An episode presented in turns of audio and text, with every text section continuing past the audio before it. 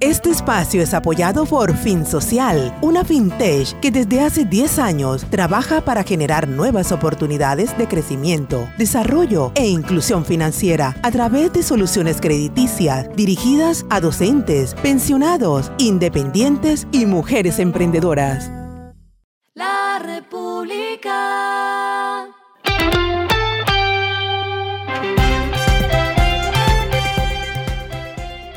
Al final de la jornada, esto es lo que debes saber sobre el comportamiento de los negocios, las finanzas y la economía. Las movidas de hoy fueron.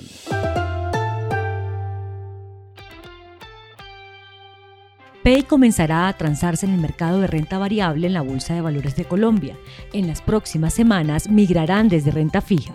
Esto es un paso para que los títulos se enlisten en un mercado acorde con su naturaleza. Este traslado le permitirá tener una alternativa de inversión diversificada exponiendo el título ante inversionistas y mercados internacionales.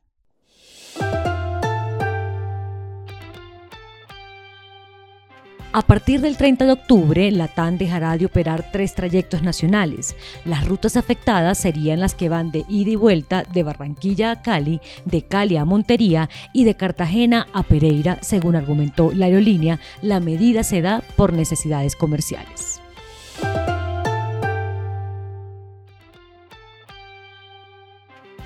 Data Wi-Fi, compañía que promueve espacios de conectividad y da soluciones de marketing Wi-Fi, ampliará su cobertura a eventos masivos como escenarios deportivos y conciertos. Ya están sumando iniciativas en Colombia, Ecuador y México. Lo que está pasando con su dinero.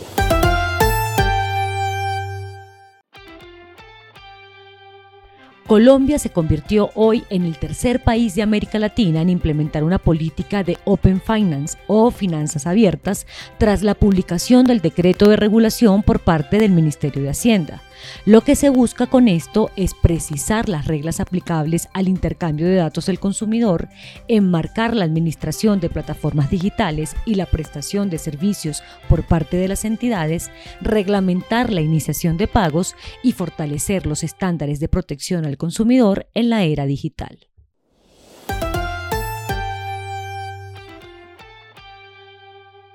Los indicadores que debe tener en cuenta. El dólar cerró a un precio promedio de 4.445,01 pesos, bajó 16,62 pesos. El euro cerró en 4.500,12 pesos, bajó 66,80 pesos. El petróleo se cotizó en 95,14 dólares el barril. La carga de café se vende a 2.267.000 pesos y en la bolsa se cotiza a 2,80 dólares. Lo clave en el día.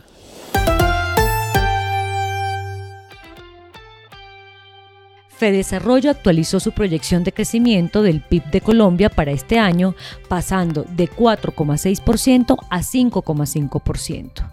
Este año, según el tanque de pensamiento, la actividad productiva va a estar impulsada por el consumo interno y también destacan el precio de los commodities. A esta hora en el mundo.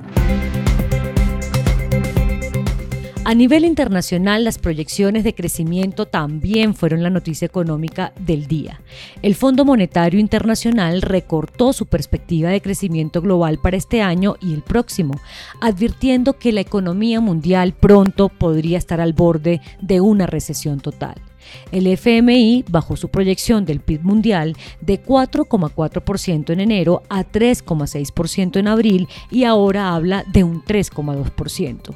Para 2023 el crecimiento será de apenas 2,9%. La estimación de crecimiento para América Latina y el Caribe es de 3% en 2022 y 2% en 2023. Y aunque no hizo precisiones por países, destacó que cada proyección de las naciones más desarrolladas, donde incluyen a Colombia, fue revisada al alza en 0,5 puntos porcentuales. Y el respiro económico tiene que ver con este dato. La República. Aunque usted no lo crea, Colombia ya tiene su proyecto de la primera discoteca NFT del país y funcionará en Medellín. Con una inversión de 2 millones de dólares, Astronia NFT Club tendrá cuatro niveles, 2.100 metros cuadrados, jardines, una terraza con vista a la ciudad y el aforo será de 2.200 personas. La República.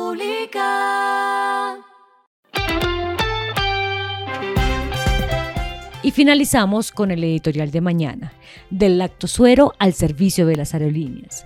El lactosuero y las condiciones leoninas de las aerolíneas que afectan a sus consumidores son solo dos episodios que deben ir hasta las últimas consecuencias en las superintendencias.